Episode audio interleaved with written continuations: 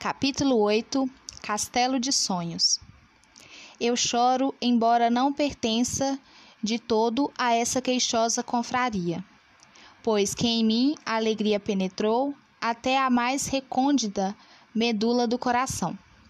Visão e Coração, do Dylan Thomas. Vamos ver o que, que fala nesse capítulo? Ele começa assim. Eles não têm nenhum nome pomposo ou qualquer sigla complicada. Não, não têm estatuto nem ata de reunião. Não se pagam anuidades. Não tem bandeira, muito menos hino ou qualquer ritual de iniciação. O grupo varia de tamanho. Ora está grande, ora está surpreendentemente vazio. Todos costumam chamar-se de os moradores do Castelo dos Sonhos porque todos acreditam que a cura da AIDS será descoberta antes que ela os mate. Sonhar é uma doce ilusão. A realidade começa no sonho. Precisa dele para se tornar real. Era um grupo de aidéticos que costumava se reunir alternadamente na casa de um deles. Conversavam, discutiam Liam cartas que recebiam de outros aidéticos que tinham ajudado ou que apenas conheciam. Liam também as cartas de médicos e pesquisadores brasileiros e estrangeiros, através dos quais recebiam informações sobre os últimos avanços nas pesquisas realizadas por eles, ou simplesmente ficavam sabendo do estado de antigos membros do grupo que se encontravam em fase terminal da doença. Não havia tristeza, melancolia ou qualquer sinal de depressão. É bem verdade que ninguém abria os trabalhos num grito de carnaval, nem as reuniões eram feitas com todos muito bem vestidos e pintados de palhaço. Mas, apesar de tudo, havia otimismo, uma maneira positiva de encarar a vida e o desafio de conviver com algo como a AIDS. Parece um jogo de gato e rato, definiu Solange, uma bancária que contraiu a doença do marido, que mais tarde ela descobriu ser homossexual. A maior preocupação dela era o filho, que os dois tiveram juntos. Mesmo os exames do garoto tendo dado negativo, realmente ele não fora infectado pelo HIV, ela se cercava de cuidados para encontrar-se com ele e ultimamente deixava-o com a mãe. As possibilidades de uma criança contrair AIDS são por ordem. Primeiro, durante a gravidez ou no nascimento, pois mulheres infectadas pelo vírus da AIDS podem transmiti-lo pela placenta do bebê. O leite materno durante a amamentação pode ser outra via de infecção. Segundo, através de transfusões de sangue ou produtos no sangue. Terceiro, quando adolescentes, a infecção pode ocorrer através de meios comuns aos adultos, tais como relações sexuais, uso de drogas injetáveis. Eu evito que as pessoas me vejam com ele, continuou ela. É para evitar o preconceito, você sabe. Nenhuma criança pega AIDS na rua, na escola ou brincando com outras crianças, mesmo que entre essas crianças haja alguma com o vírus mas vai explicar isso para um bando de preconceituosos. Eu sei que não é uma decisão das mais elogiáveis. Eu devia ficar com ele e lutar, ou qualquer coisa desse tipo, mas eu prefiro assim. Gilda tinha 37 anos e era uma das mais antigas do grupo. Era ela que o Caco conhecia há algum tempo e foi através dos dois que eu passei a frequentar o grupo. Eu, pegar, desculpa, ela pegara a AIDS se drogando.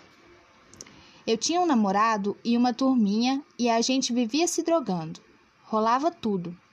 Começou com maconha, mas depois de um ano tinha de tudo um pouco: heroína, cocaína e até LSD. A grana toda era usada para comprar drogas, por isso a economia era na agulha. Ninguém se preocupava muito com a coisa, AIDS ainda era uma palavra no jornal, ou quando muito, doença de gay. Todo mundo dividia a mesma agulha e, logicamente, partilhava o sangue um com o outro. A contaminação foi inevitável.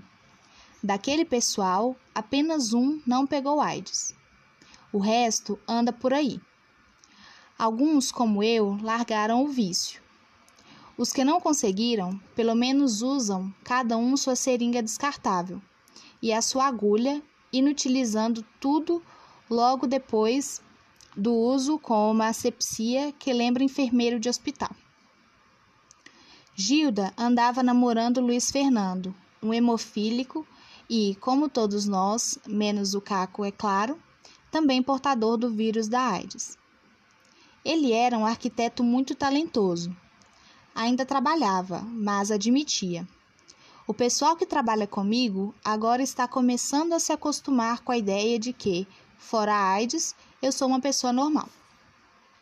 Ainda há um certo medo num ou noutro e nós já perdemos um ou outro cliente por causa disso. A gente vive repetindo: o contato social com o aidético não acarreta contaminação.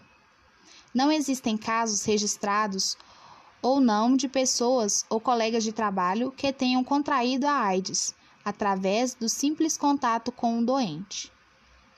Estar no mesmo lugar com uma pessoa contaminada não acarreta perigo de infecção. Nenhum idiota contrai AIDS utilizando o mesmo telefone, o mesmo banheiro ou até mesmo o veículo utilizado por pessoas contaminadas. Vocês pensam que adianta qualquer coisa? Nada! A discriminação, sim, é uma doença incurável, é uma doença da alma. O nosso grupo ainda tinha mais dois membros. O Giancarlo, até alguns meses antes, era zagueiro de um time da divisão intermediária. Certo dia, o seu exame de sangue deu positivo sobre a presença do vírus HIV. Ele tinha AIDS. O outro se chamava Florencio Carlos Aprobato Alencastro, mas preferia ser chamado de Fro. Flo. Era um homossexual, mas ficava louco da vida quando o chamavam de homossexual. Eu sou travesti, afirmava com indignação, mas acima de tudo, afetação, gabando-se de seus anos de glória e dinheiro, trabalhando em clubes e inferninhos luxuosos na Europa. Foi lá que eu peguei essa doença. Ninguém queria saber de camisinhas ou qualquer tipo de cuidado na transa e acabou nisso. Ele já apresentava os primeiros sintomas da infecção.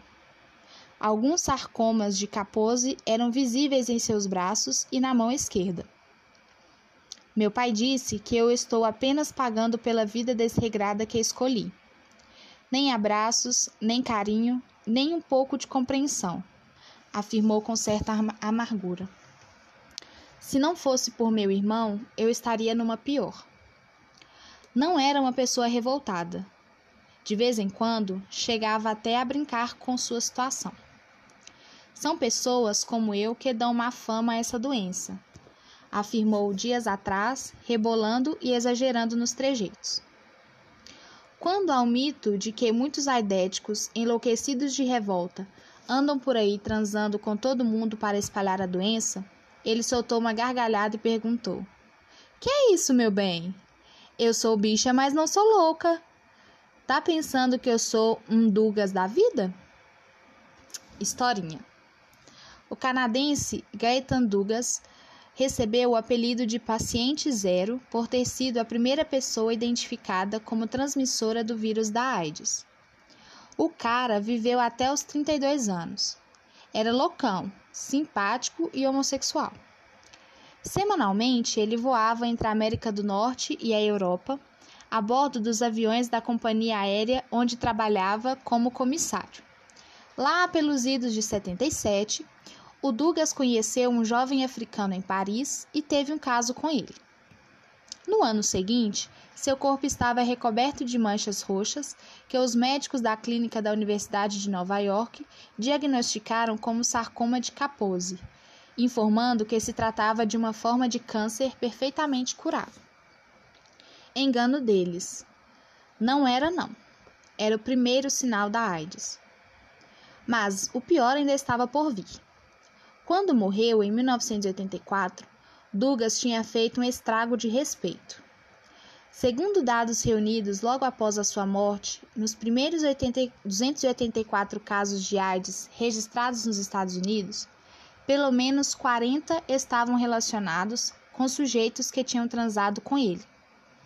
Rapidinho, o cara passou a ser chamado de Anjo da Morte. A identidade dele se tornou conhecida em 79, quando um cara que transou com ele apareceu na mesma clínica onde ele se tratara um ano antes, com o mesmo sarcoma de Kaposi pelo corpo. Apavorado, o tal sujeito admitiu que tivera um caso com Dugas e ainda deu o nome de um terceiro sujeito que também se relacionara com o anjo da morte e apresentava pelo corpo as manchas roxas do sarcoma. Foi o jornalista de medicina do jornal San Francisco Chronicle, Randy Shields, que vinha entrevistando pacientes de AIDS e, volta e meia, ouvia histórias sobre o tal louro de uma companhia aérea, que revelou a história de Douglas para o mundo. Ele também localizou quatro ex-amantes de Douglas em Los Angeles, já infectados, e outros quatro que haviam se relacionado com esses. Talvez tenha sido a doença ou a certeza do fim que deixou Douglas meio louco. O cara pirou de vez e, mesmo doente, continuava procurando novos parceiros. Contabilizara orgulhosamente mais de 2.500 amantes desde os 18 anos, garantindo que sabia que era um recorde e que queria mantê-lo de qualquer forma. Meu corpo me pertence e vou usá-lo como bem entender, repetia de vez em quando. Talvez tenha partido da figura sinistra de Dugas esse mito de que tempos em tempos ganha as manchetes de jornais e TVs falando de novos anjos da morte, vagando pelo mundo e disseminando propositada e perversamente a doença. Um mero exercício de ficção. No próximo áudio a gente continua a leitura. Até lá!